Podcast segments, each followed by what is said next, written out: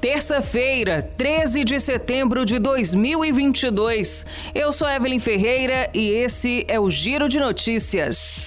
A Confederação Nacional dos Municípios estimou em um estudo publicado nesta segunda-feira que o piso da enfermagem sem fonte de custeio definida terá um custo extra anual de 9 bilhões e 400 milhões de reais aos cofres municipais. A decisão liminar tomada pelo ministro Luiz Roberto Barroso do Supremo Tribunal Federal na semana passada suspendeu o pagamento do piso salarial da enfermagem de R$ 4.750. O julgamento no plenário virtual começou na última sexta-feira e está com cinco votos a três para que continuem suspensos os pagamentos do piso salarial até que sejam feitos cálculos sobre as maneiras de financiar a nova lei.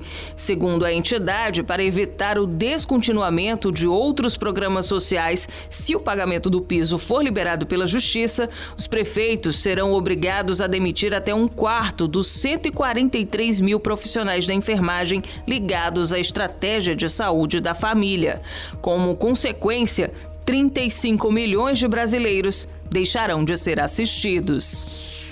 Candidatos que disputam cargos eletivos este ano devem entregar ao Tribunal Superior Eleitoral a prestação de contas da campanha até esta terça-feira, 13 de setembro.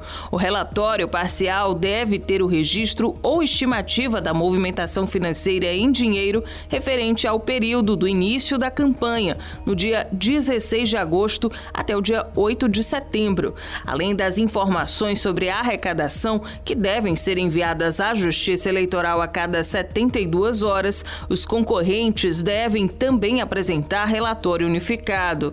Ali devem constar todos os dados de recebimentos e gastos, inclusive doações de pessoas físicas com documentos de identificação, o CPF dos doadores e as transferências do fundo eleitoral.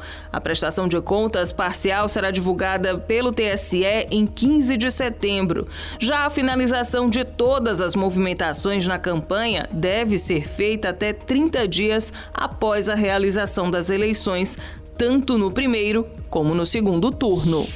A Petrobras anunciou nesta segunda-feira uma redução de 20 centavos no preço médio de venda do GLP, o gás de cozinha, para as distribuidoras. O quilo vai passar de R$ 4,23 para R$ 4,03, uma redução média de R$ 2,60 no valor do botijão de 13 quilos, que cai para R$ 52,34. A última redução do GLP ocorreu em abril abril deste ano, quando o preço médio do quilo caiu 25 centavos, com o botijão passando a custar R$ 54,94. De acordo com a companhia, a queda dos valores acompanha a evolução dos preços de referência e é coerente com a prática de preços da Petrobras, que busca o equilíbrio dos seus preços com o mercado.